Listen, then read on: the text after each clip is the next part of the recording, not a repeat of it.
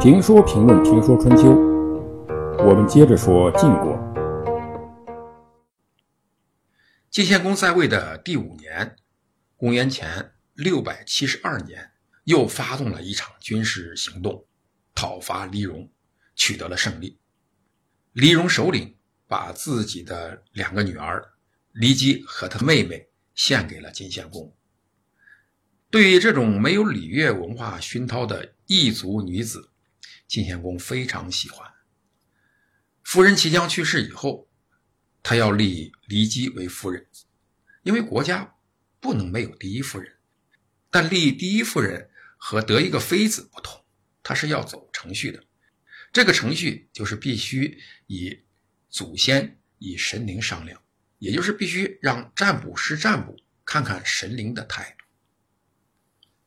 占卜师先用龟壳来占卜，称龟卜。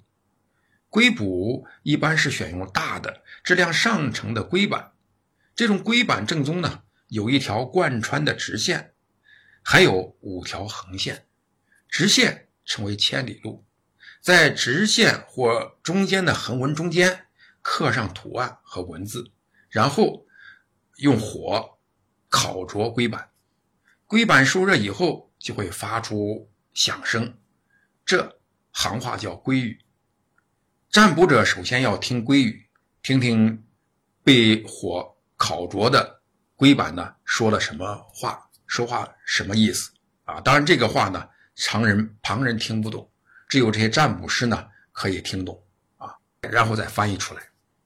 听了龟语以后，再用冷水洒在灼热的龟板上啊，尤其是有刻字的地方，这个时候呢，龟板和刻字的地方就会出现裂纹。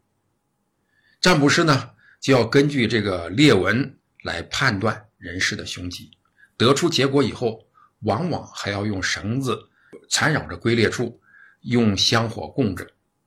三天以后，裂纹会复合。如果三天之内龟板还有声响，就表示意犹未尽，必须再次占卜。晋献公让占卜师占卜立骊姬为夫人的结果。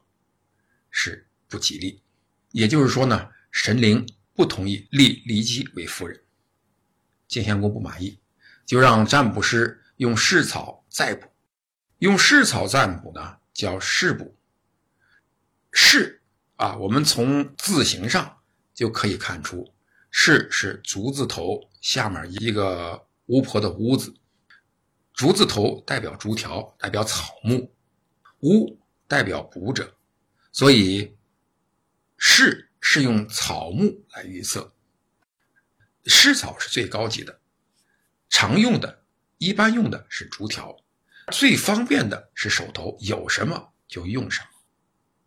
所以，蓍卜呢，就是用蓍草作为工具，按照一定的规则变化，得出某种形状，称之为卦，然后通过一种神秘的数理推论。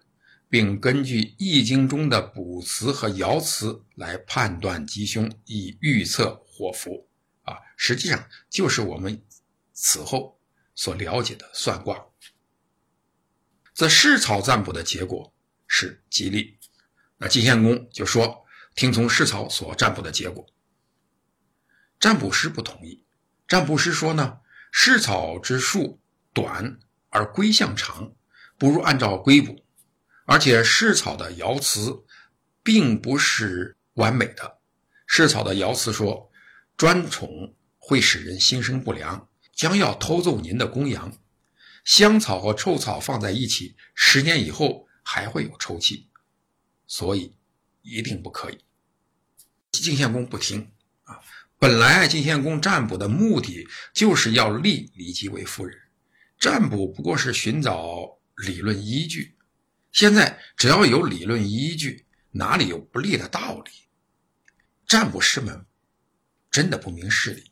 要放在以后的某个时代，有心机的知识分子早就为晋献公找好了依据，还用得着晋献公这么操心？